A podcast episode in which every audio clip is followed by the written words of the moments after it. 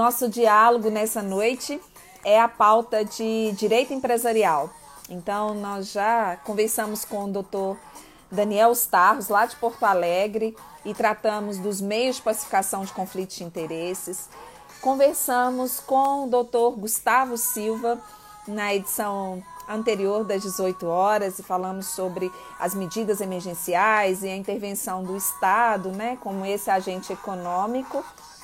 E para encerrar os trabalhos dessa noite, eu vou convidar o doutor Marcelo, que assim como eu é um especialista também em direito empresarial e a pauta de recuperação e falência é uma pauta que para a gente ela é muito preciosa, que é realmente recuperar esse setor produtivo, esse agente econômico. Então, eu vou convidar o doutor Marcelo para dar início aos trabalhos nesta noite. Ah, meu grande amigo! Tudo bem? Como vai, Rose?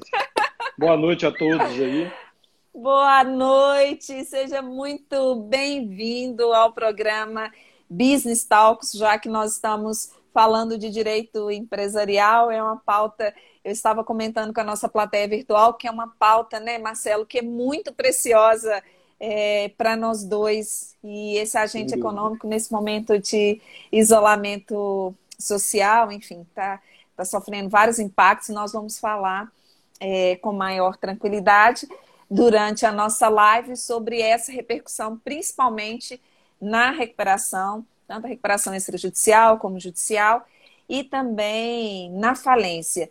E, e Marcelo, é, para aqueles Oi? que ainda não te conhecem, antes da gente entrar propriamente na nossa pauta de direito empresarial, meu amigo, eu queria que você contasse um pouquinho para a gente da sua bela trajetória, que eu já conheço, mas eu acredito que vai inspirar muito do, do, dos que estão acompanhando aqui ao vivo. Então, o palco é todo seu.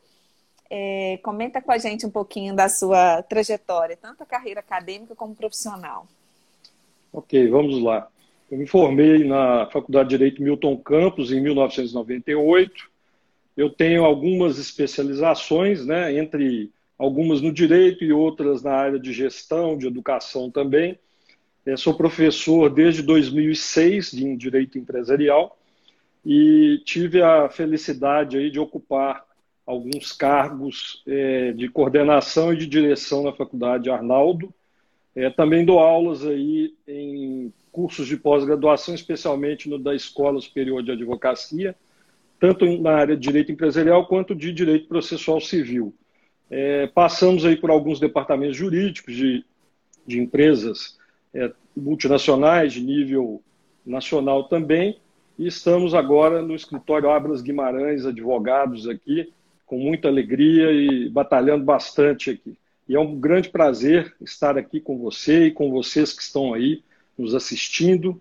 É, fico muito feliz mesmo de, de, desse, por esse convite e essa oportunidade de falarmos especialmente de um tema que aflige tanto os empresários brasileiros que estão aí num momento muito difícil em função da pandemia do coronavírus aí que está causando um estrago muito grande aí.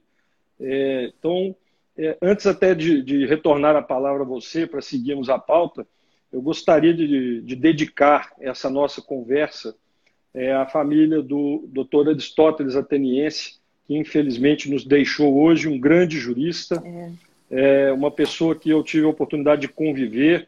Enquanto diretor, levei ele várias vezes à Faculdade Arnaldo para contar suas histórias e inspirar os, os nossos alunos né, do, do que é advocacia e do que é correto. Ele era um, seguidor de Sobral Pinto, né? sempre falava de Sobral Pinto nas suas palestras, e eu tive essa oportunidade e um episódio que me marcou muito, que eu, eu gostaria que acontecesse com todos. Né? Na minha primeira sustentação oral da minha vida, é, eu estava aguardando no tribunal, antes de mim falou Humberto Teodoro e depois de mim falaria Aristóteles Ateniense. E eu estava um pouco nervoso, naturalmente, né? minha primeira vez, e de repente é, o doutor Aristóteles não me conhecia ainda, ele percebeu que eu estava um pouco ansioso e ele colocou as mãos no, no, meu, no meu ombro e falou: olha, fica tranquilo, vai dar tudo certo. A sua primeira vez, ele percebeu. E eu falei: é, doutor, é a primeira, eu estou um pouco tenso. Ele falou: não, fica tranquilo, você estudou, você sabe, é só falar que vai dar tudo certo. E de fato aconteceu, mas é, foi um episódio que me marcou e que eu levo para o resto da minha vida, que eu tive essa oportunidade aí de ser ali acalentado por, pelo doutor Aristóteles Ateniense numa sustentação oral. Então, achei muito legal. Então, esse, essa nossa conversa eu dedico à família do doutor Aristóteles. Ah, que incrível, meu amigo. E, e que delicadeza, né? Eu, é muito generoso. Eu tive a oportunidade também de, de convivência. Ele era um, um incansável acadêmico, né? E com lições muito, muito raras, é, de uma vivência prática, mas sempre caminhar ao lado, né? Então, é, tenho, tenho também é, um carinho muito grande é, por ele, mas um grande jurista, enfim. Os nossos Sem sentimentos à, à, família dele é uma perda Sim. muito grande, né, para todos nós. Sem dúvida alguma. É, o, do outro lado, quem está acompanhando a gente, nós temos alguns alunos em comum, nós dois é, com direito empresarial. A Luciana passou por aqui, já te mandou é, um abraço, né? E, e, essa carreira nossa de, de docência, ela é bem, é bem relevante pelo fato que o professor, ele, ele, ele se realiza no outro, né? O nosso aluno, né, Marcelo, quando ele, ele passa pelas suas conquistas, da aprovação no AB, depois estágio, depois inaugura seu escritório, é, é uma alegria muito grande para a gente, né? O crescimento profissional do nosso aluno. Sem e, dúvida alguma. E o nosso fundador, ele tem uma assertiva, é, que eu gosto muito, que fala assim, olha, o ex-aluno é para sempre. então, nós temos é aqui... Verdade. É, não é? Um, um ex-aluno é para sempre, é um presente. Então, nós temos uma aluna em comum, Luciana acabou de passar por aqui e te deixou um abraço. Mas em se tratando da nossa, da nossa pauta, nossa live, vocês que chegaram agora, nós vamos tratar de, de direito empresarial com recorte em relação à recuperação é, e falência. O doutor Marcelo é o nosso convidado especial da série é, Empreendendo em Tempos de Crise. E, Marcelo, como que está o seu olhar eu sou hoje a sua anfitriã e a sua debatedora, porque eu vou coletar os questionamentos da nossa plateia virtual e Sim. da forma que você for realizando a sua exposição de motivos, a gente vai tendo esse bate-papo. Mas como que está o seu, o seu olhar como especialista na área nesse momento de, de, de Covid, né, de pandemia, já que nós estamos é, praticamente há mais de três meses em isolamento social e se esse agente econômico não exerce uma atividade essencial, ele pode ter tido as suas atividades interrompidas.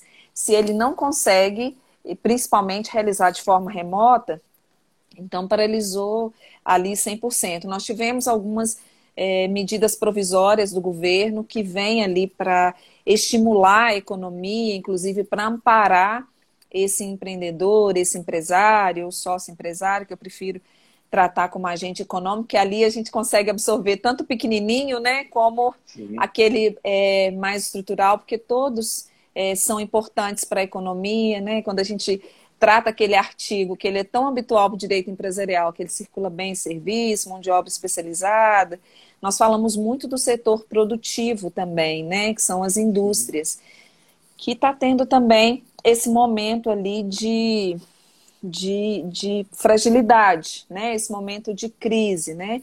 Alguns, dependendo do produto, eles estão em alta temporada, mas um recorte muito grande, nós temos aí essa fragilidade. É, já foi diagnosticado que várias empresas não conseguiram sobreviver a esse lapso temporal sem o caixa, né? Então essas empresas acabaram é, é, quebrando de uma forma, falando de uma forma muito simples, né? Com um indicador de mais de 600 mil empresas e se elas não resistem, automaticamente também aumenta-se ali o índice de desemprego, né? Que quando a gente olha esse indicador, ele está simplesmente assustador. E outros serviços que podem deixar de existir. Então, eu eu te estendo o tapete vermelho. Esse palco ele é todo seu e a gente vai batendo esse esse papo nesse, nessa noite incrível. É uma alegria te rever. É, Sinta-se à vontade. E aí eu vou acompanhando a nossa plateia e a gente vai é, te interrompendo. Mas fica à vontade para a sua, sua exposição inicial.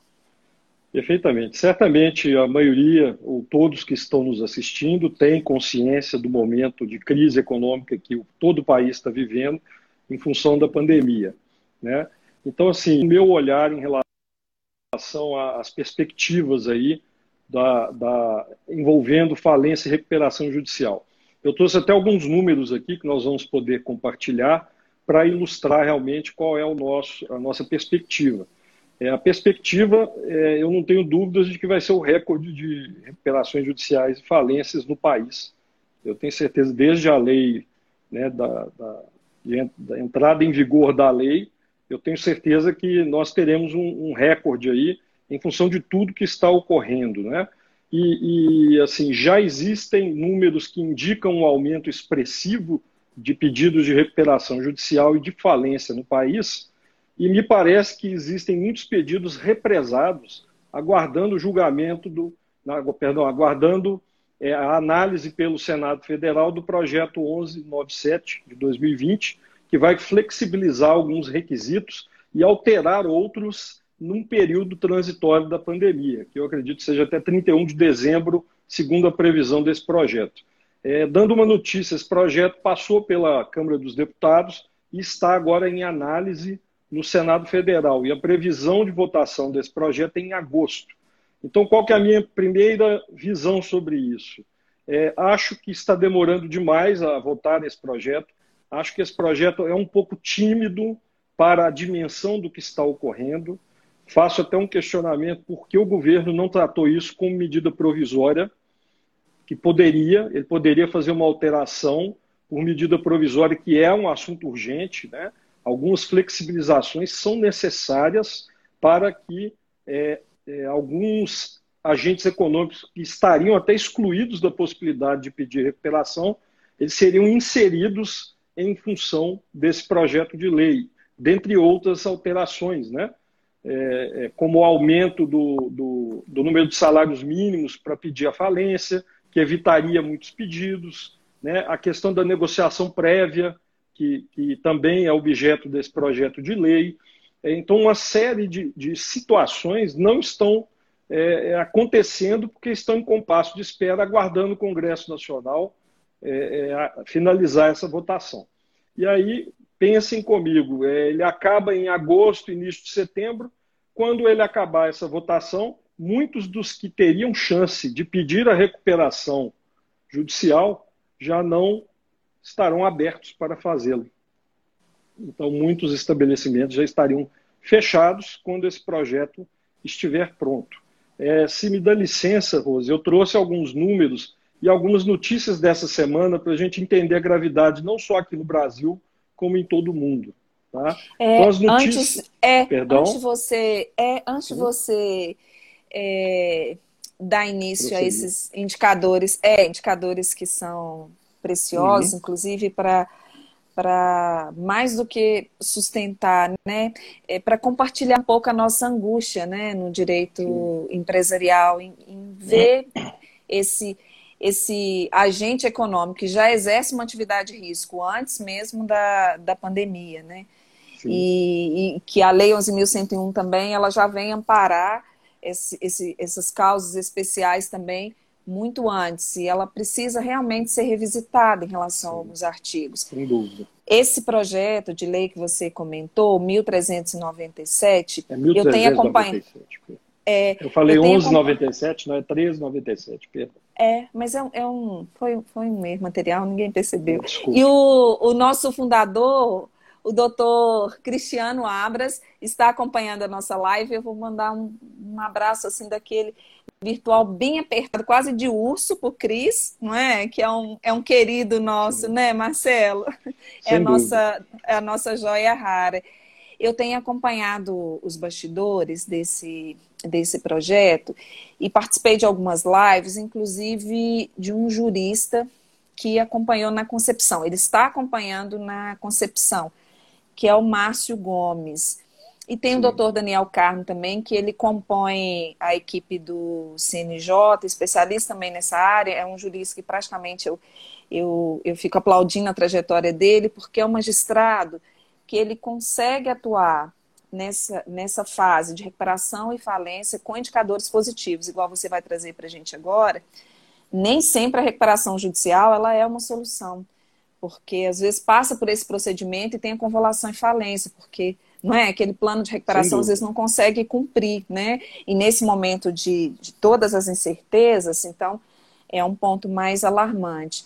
Mas quando você é, perguntou por que não, não foi impulsionado em formato de, de MP, né? E ele foi uhum. é, por, esse, por esse outro caminho que acaba sendo, pelo processo legislativo, acaba sendo um caminho mais longo, eu também é, ouvi do, do Márcio uma live que ele fez é, uma live especial para a Academia Brasileira de Direito Civil, que a tratativa é que realmente ele venha com essa força de lei, assim como um que acabou de, de entrar em vigor, que também é, ele instaura procedimentos né, no direito privado, mas ele falou que desde o início o caminho era esse mesmo, como um projeto de lei. A gente já teve é, uma primeira fase nele de, de de crescimento, vamos falar assim, porque ele já foi aprovado pela Câmara, mas ainda tem um longo caminho pela frente. Compartilhe integralmente o seu, o seu parecer quando fala assim, olha, pode ser que venha tardio, né? Então, se esse projeto de lei não entra em cena,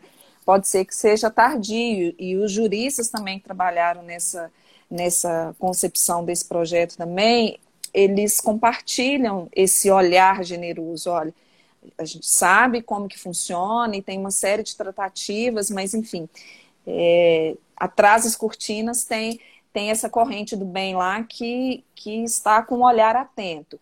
Mas assim como nós tivemos um projeto de lei muito bem intencionado, que ele teve muitos vetos, a gente não sabe também como que esse projeto de lei vai chegar até a versão final.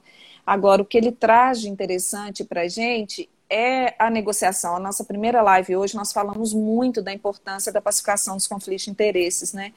Então, a negociação extrajudicial, então ele vem legitimando isso, ele vem revisitando alguns artigos da Lei 11.101, e para vocês que não são da área empresarial, mas quando nós temos um plano de, de recuperação judicial e aquele plano ele é homologado, se não segue exatamente o que está no plano, aí tem a conversão, que é a convolução em falência. Então, esse projeto de lei, meus amigos, ele prevê a possibilidade de você revisitar o que foi pactuado. Então, é, eu e Marcelo, que nós atuamos nessa área, o nosso coração fica muito aquecido que esse projeto de lei ele chegue logo, porque aí sim tem uma pauta é, que nos interessa muito, que é a pauta de direito empresarial, para realmente acolher aí esses empresários, esses empreendedores, esse agente econômico que está sofrendo muito. Como você mostrou esse pré-questionamento, e eu tive a felicidade de ficar pertinho do Márcio, era só para para fechar um pouquinho não. esse entendimento, mas fica à vontade para compartilhar com a não, gente acho... agora os indicadores. Vamos lá. Então, assim, eu trago notícias dos últimos 10 dias aqui, para vocês terem uma noção, né? As notícias aí que estão rodando em termos de recuperação. Primeiro, a questão do turismo, que está praticamente agonizando com essa pandemia, né? É tu, tudo ligado à área de turismo. O pessoal está numa situação muito difícil, estão tentando procurar meios. Eu até vou falar depois sobre uma proposta do desembargador Carlos Henrique Abraão, de, do Tribunal de Justiça de São Paulo, que é interessante para situações como essa do turismo. A gente fala mais adiante. Pizza Hut pede concordata nos Estados Unidos, é a maior franqueadora de rede. Ela entra com pedido de concordata nos Estados Unidos. Portugal obtém acordo inicial com acionistas da TAP, a TAP quase quebrando. A Richards é, deve entrar com pedido de recuperação. A Aeroméxico, lá no México, com recuperação judicial. Circo de Soleil, com recuperação judicial. Livraria Saraiva fecha mais lojas em junho. Esse é um cenário que eu estou mostrando o, o, a realidade do país. Agora a gente passa para alguns indicadores. Uma coisa até que a Rose falou, é, a indicação de se fazer a recuperação judicial depende muito do perfil de dívida do devedor e da sua capacidade de caixa em sustentar o pagamento do que ele mesmo vai propor no plano de recuperação judicial. É, muitos estão enxergando a recuperação como uma oportunidade, às vezes, de empurrar com a barriga, ó, com esse negócio que todo mundo vai poder é. entrar, a gente empurra mais seis meses, empurra mais um ano. Eu acho que não, não é por aí. A, a recuperação judicial ela tem que ser avaliada. É, nós temos duas maneiras, ou negociar diretamente com os credores, mas isso tem uma desvantagem, que essa negociação direta com os credores não suspende a possibilidade tanto deles quanto outros entrarem com os pedidos de, de, de, de execução, de ação de cobrança ou até mesmo um pedido de falência. Né? Agora, com a recuperação judicial, se for deferido o processamento do pedido, é, o, o, devedor vai ter um período de calmaria por 180 dias, que a gente chama de stay period, né? que é um período em que as execuções são suspensas para que os atos, é, tanto de apresentação do plano, eventual oposição ao plano de recuperação, aconteçam por parte dos credores. Né? E, e o devedor vai apresentar como ele vai se recuperar ali.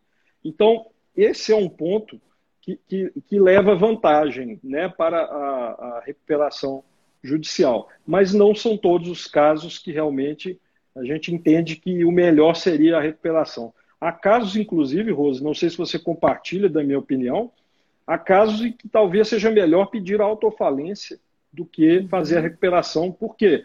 Porque a autofalência vai reunir todos os credores em torno daquele procedimento coletivo, os bens serão vendidos, será pago aquilo que é possível, encerra-se o processo e cinco anos depois esse devedor está reabilitado ele já não deve mais nada com uma sentença de, de, de encerramento ali da, da falência. Então, é, é, muitas vezes é muito melhor fazer isso do que ficar 20, 25 anos sofrendo execuções e, e, torcendo assim, ó, se eu ganhar alguma coisa, eles vão me tomar. Às vezes, se você já não tem condição de prosseguir com a atividade, às vezes é melhor a própria falência. Não é o ideal, mas às vezes é o é, melhor. É, você, você ressalta é, uma informação importante para o direito empresarial, porque quando nós falamos de recuperação, tanto a judicial como a extrajudicial, é que é possível recuperar, né? E o princípio da preservação da empresa, ele vem, ele vem mesmo com esse com esse grande, com essa grande estrutura. Então, se não é possível é, recuperar, ainda tem esse instituto da, da autofalência, né? Porque se é. faz o pacto, né? Se vai rever todas as contas e esse pacto com, com os credores, a expectativa é muito alta. E se não tiver o cumprimento ali tem um efeito cascata automaticamente de, de convalação e falência, né? Então é só Sim. o que é possível recuperar. E eles é. estão sofrendo muito nessa fase, né, Marcelo? Sim, demais. É, os empresários não estão dormindo, né? A gente avalia aí é, e conversa com pessoas, está é, todo mundo muito preocupado, né? Até pessoas que, que, que têm um negócio que é, que, que é exitoso, é, esse tempo que está levando para a retomada está causando é, uma insegurança. A gente vê grandes empresas é, grandes estabelecimentos, restaurantes, que a gente nunca pensava que ia fechar, estão fechando. É, é, são muitos é. problemas. Eu ia falar dos indicadores, é, para você ter uma noção, essa questão da, da decisão de, de, de, recuperação judicial, né, de você entrar com ela ou não. A cada 10 recuperações judiciais, apenas três chegam ali no, no, no deferimento do plano. Às vezes a empresa quebra antes. E muitas vezes, né, e esse é um outro ponto, né, que o pessoal talvez não está enxergando dessa forma e que é muito importante. Para você tomar uma decisão de recuperação, você está entregando o seu destino nas mãos do credor, porque o credor vai avaliar o seu plano, o credor vai eventualmente se opor ao plano, a assembleia que vai decidir se o plano vai ser aprovado ou não. Então existe uma série de fatores que você está entregando a sua sorte nas mãos do credor.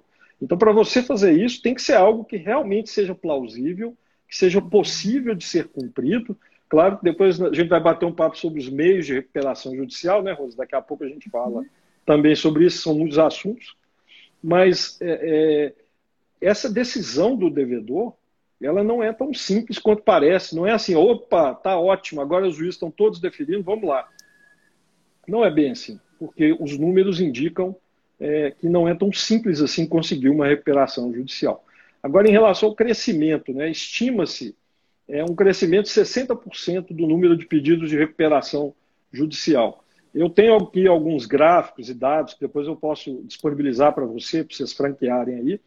É, existem é, é, números que, que, por exemplo, o recorde de, de recuperações judiciais, se eu não me engano, foi 1.800, 1.800 e poucas em 2015, 2016, naquele período de uma crise muito forte também.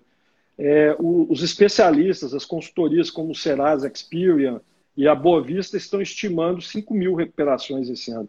E o número de falências já subiu 30% de abril até agora.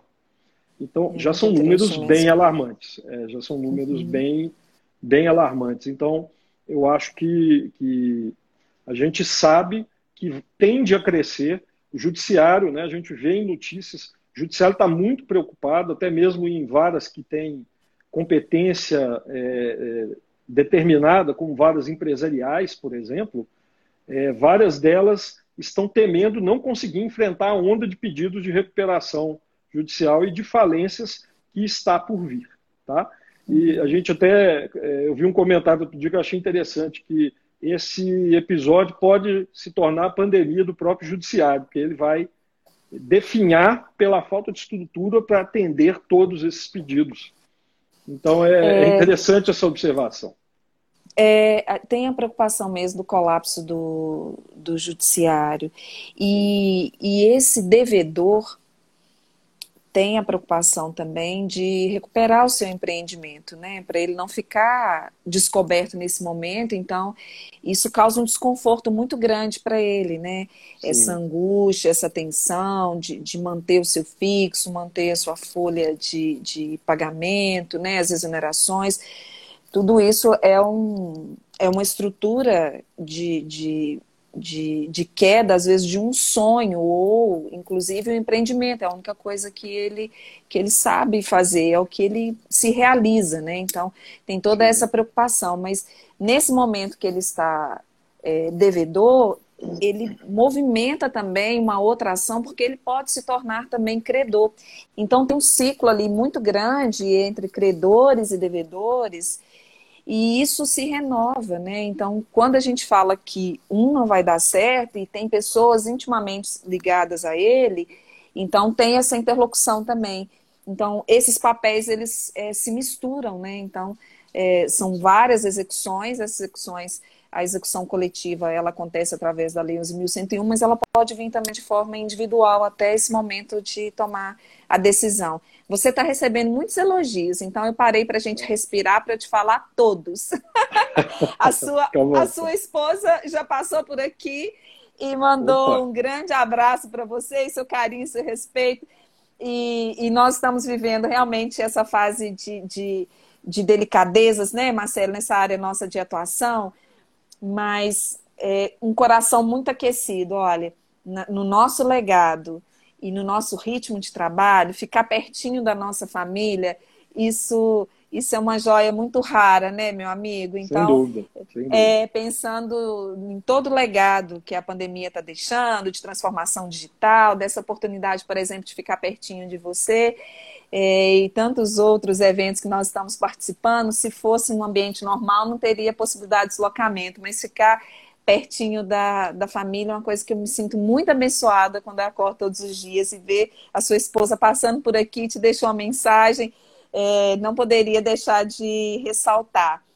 A Elaine Beltrão, uma aluna também comum, nossa, é, passou por aqui por várias vezes e já deixou um grande abraço para você, meu amigo. Obrigado, e a Judite, um abraço, é, a Judite ela é uma, uma profissional, profissional da área, o Business Talks ele vem com esse momento de servir, de levar o conhecimento é, nessa fase de isolamento social, e, qual nós estamos aqui disponibilizando, né, essa fase de despertar o conhecimento para essa área empresarial e, quem sabe, para aqueles que atuam na prática, de repente verificar que tem caminho, é, já que você mostrou indicadores aí de, de, um, de um grau muito elevado de número de ações né, na área de, de recuperação, mesmo de falência. Quem sabe outros profissionais também aceitam esse desafio, então você acaba de apresentar uma janela de oportunidades. Então, Judite, ela está gostando muito dessa pauta, e a Judite, ela te acompanhou é, nos últimos sim. dias, né, Marcelo? No, sim, sim. No, no acolhimento. Aí.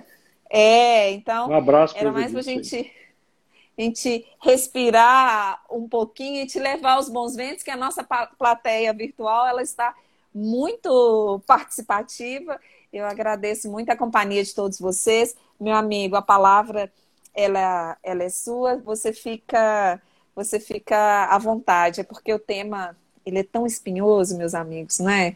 A gente está falando de tanta coisa séria, né, Marcelo? É, que aí dá um, dá um respiro, né? Para é. nós dois e para quem está acompanhando é. a gente e, também. E assim, claro que, obrigado, Rose, mais uma vez. É, eu tenho certeza assim, que, que o assunto sobre o âmbito doutrinário ele é interessante, mas eu acho que esse bate-papo é muito bom para despertar é, é, as coisas mais urgentes que, que nós necessitamos aqui no, nos procedimentos de falência e recuperação. Né? E é, para vocês terem uma ideia, eu estou fazendo um levantamento que em breve eu vou divulgar. É, eu consegui reunir praticamente todos os projetos de lei que estão aí em tramitação no Congresso Nacional é, para tentar mudar a lei de recuperação e falência. E a gente percebe assim que o brasileiro só, só, só coloca os olhos sobre uma situação quando ele está precisando imediatamente. Né? É, já houve diversos apontamentos que estão aí em, em análise nesses projetos de lei que, que, tentam consertar determinadas distorções que a Lei 11.101 traz. Né? Então, tem um que é muito polêmico, que inclusive está nesse projeto 1397, que é a questão de paralisar a, a execução em relação aos avalistas e fiadores da sociedade empresária em recuperação. Essa é uma, é uma coisa que foi colocada no projeto de lei de 2005, para você ter uma noção. Eu, eu localizei no projeto de 2005, ele foi inserido, né, esse projeto de 2005 abrangeu ali uma série de outros projetos, eles foram reunidos para Sim. serem votados, tem mais de 15 ou 20 projetos dentro deste, né, com os mais diversos pedidos, um outro pleito que, que me parece que também estava nesse projeto de 2005, ele voltou no projeto 2018 do governo Michel Temer e, e agora está novamente em análise a inclusão do, do, do, credor tributário entre os que estariam sujeitos à recuperação, porque nós ainda temos esse problema. Nós podemos resolver Sim. com o trabalhista, nós podemos resolver com o credor de garantias reais, o quirografário, mas o tributário não se sujeita à lei de recuperação. Então, a demanda dele pode prosseguir, embora muitas decisões é, tentem travar atos executivos de execuções fiscais, porque o juiz da recuperação seria o competente para decidir a respeito do patrimônio do devedor. Então, esses projetos é, é, mostram a urgência de uma reforma na Lei 11.101 para que ela seja adequada, inclusive, a um momento como esse que nós estamos passando. Né? Então, é, é, esse é um olhar que eu tenho que, que levou muito tempo para se virar o, virar ali os olhos para uma situação que já é urgente há muito tempo. Tá? Então, Incrível. É, é compartilho é uma, seu entendimento. Uma observação também é, que eu acho que vale a pena a gente fazer.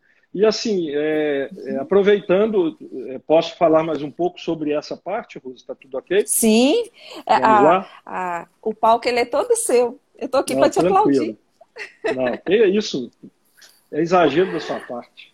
Olha só, um outro ponto é, que a gente chama atenção, além dessas propostas que já estão em votação, que são as mais diversas, né? aumentar o prazo de parcelamento das dívidas tributárias para tentar é, é, trazer um conforto maior no, no, caso aí de parcelamento de empresas em recuperação, é, é, o, no, no, caso das microempresas e, e pequenas de, de, de pequeno porte, a gente tem um problema que o número de parcelas que está previsto na lei é muito baixo, né?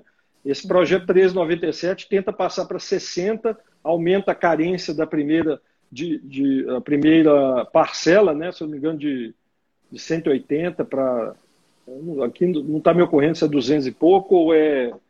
Mas é, é, aumenta um pouco, é, aumenta um pouco o prazo, mas isso ainda é pouco perto do que nós precisamos, porque grande parte das empresas do país são microempresas e empresas de pequeno porte. Então, assim, eu, eu criei um cenário também que me preocupa, a, a, demora da votação desse projeto, porque algumas coisas eu concordo com ele, aplaudo, e outras eu acho que é meio que uma morfina, sabe, Rose? Desculpa falar, mas é meio assim, vamos anestesiar um pouquinho até o negócio acabar, sabe? Desculpa, mas é minha análise crítica, é, respeitando todos os pontos de vista aí. É, o, o, que me chama a atenção é, em relação, por exemplo, a pessoa que acabou de iniciar o empreendimento. Né? Com o aumento do desemprego, aumentou-se também o, o, o, número de pessoas que tentam empreender. Eu não vou dizer que eles são empreendedores, porque muitas vezes eles ou não têm a, a característica ou também não conhecem de gestão e acabam se perdendo no meio do caminho. Mas as pessoas que estão iniciando o seu negócio. Imagine que hoje a lei de recuperação exige um prazo de dois anos é mínimo para você requerer a recuperação, ou seja, você tem que estar em atividade há pelo menos dois anos. Imagina uma pessoa que perdeu o emprego no final de 2019, começa a empresa em janeiro, chega em abril, ela já está agonizando com toda essa situação. Essa empresa hoje, com a legislação de hoje, ela não pode requerer recuperação judicial, porque precisamos do prazo de dois anos. Este projeto iria flexibilizar essa exigência. Só que o projeto não vota. Então é isso que eu estou comentando. É a nossa, né? é a nossa angústia mesmo. Está faltando a fase instrumental, né? Dessas, dessas tratativas emergenciais, né? Então o nosso dúvida. clamor, é, ele é uno, né? Ele é unificado mesmo. Eu, eu compartilho, eu fico ansiosa também, né? Porque nós queremos é, ajudar aqueles que, que estão né, com essa angústia, que é o agente econômico, né? Precisa muito, né, Marcelo? Muito, o doutor Vitor passou. Doutor Vitor passou por aqui, te mandou um abraço, falou que você Opa, é o guru empresarial. Abraço, doutor Vitor. Olha, é grande abraço para ele. ele. É, é, recíproco, gosto muito dele também. Gosto muito dele também.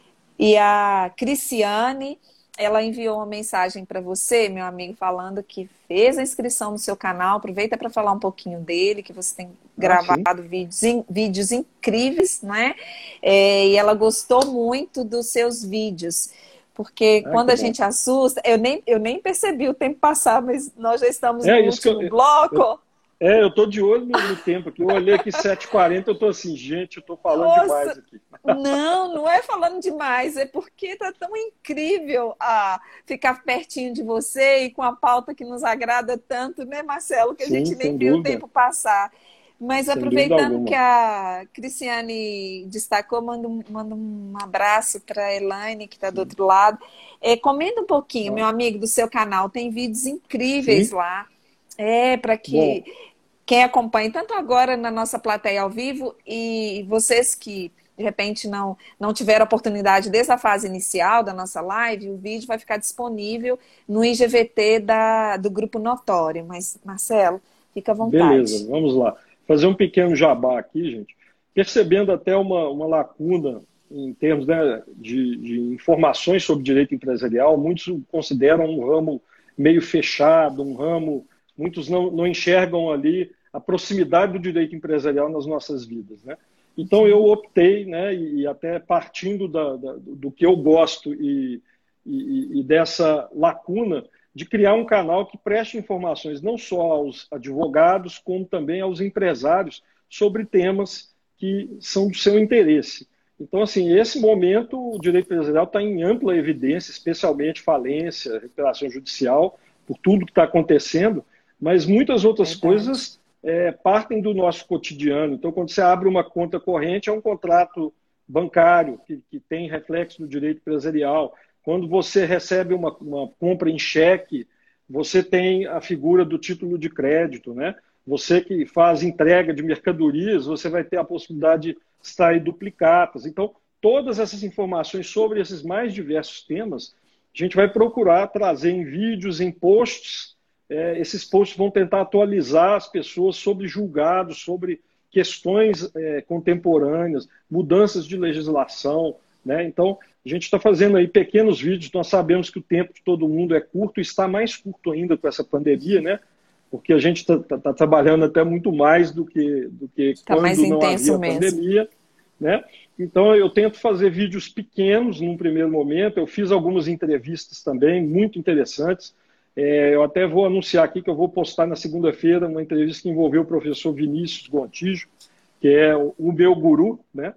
Professor Vinícius Gontijo. O meu também. É, eu tive a felicidade de encontrar com o professor Vinícius Gontijo no estrada empresarial. Foi na Milton Campos. Acho uhum. que o uhum. seu também foi na Sim. Milton Campos. Meu foi, também. meu amigo? Meu também. É, é, é uma escola de, de excelência, né? Que forma é, os profissionais dessa, dessa área. E o professor Vinícius Gontijo, ele foi o meu professor. Então, como ele instiga, né? É, quando é, fala em guru, ele é, né? ele é o nosso é. guru mesmo. Ele é incrível. E, e, ainda contou com o nosso amigo Júlio, que foi no canal do Júlio, do, do Descomplicando o Direito do Trabalho. Para quem gosta de direito do trabalho, eu estou indicando também o canal dele. Nosso canal ele chama-se Empresarialistas. Então, vocês podem acessar ele no Instagram. É, eu tenho postado mais também, não só no canal Empresarialistas, como no meu perfil pessoal também, que muita gente já me seguia, é Marcelo.moraes.0708, se eu não me engano. A gente pode é depois é postar aí. Todas essas é, informações vão ser colocadas lá. E nós estaremos sempre abertos aí para tirar uma dúvida, para que vocês sugiram novos temas. E a Rosa é convidada também, porque o nome Empresarialistas é porque eu não considero que o canal é meu. O canal é um espaço para todos Incrível. os advogados e doutrinadores de direito empresarial.